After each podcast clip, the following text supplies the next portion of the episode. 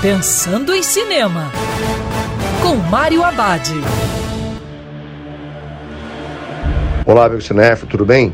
Já no circuito Assassino Sem Rastro, o novo filme de ação com o ator Liam Neeson. Na trama, Alex Lewis é um assassino experiente na mira do FBI.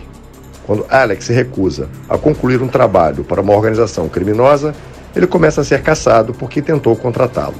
Sem saída, Alex precisa enfrentá-los. Ao mesmo tempo, o FBI está tentando prendê-lo. Para piorar a situação, a memória de Alex começa a vacilar e ele é forçado a questionar todas as suas ações e, acima de tudo, em quem ele pode confiar. Assassino Sem Rastro segue a fórmula dos últimos filmes de ação com Liam Neeson. Muitas cenas de perseguição, tiroteios e lutas. E apesar de parecer mais do mesmo, dessa vez o roteiro tem o interessante tema da perda da memória em relação à idade avançada do protagonista. Por causa desse novo foco, Assassino Sem Rastro parece uma metáfora sobre uma carreira em declínio. E lembrando que cinema é para ser visto dentro do cinema.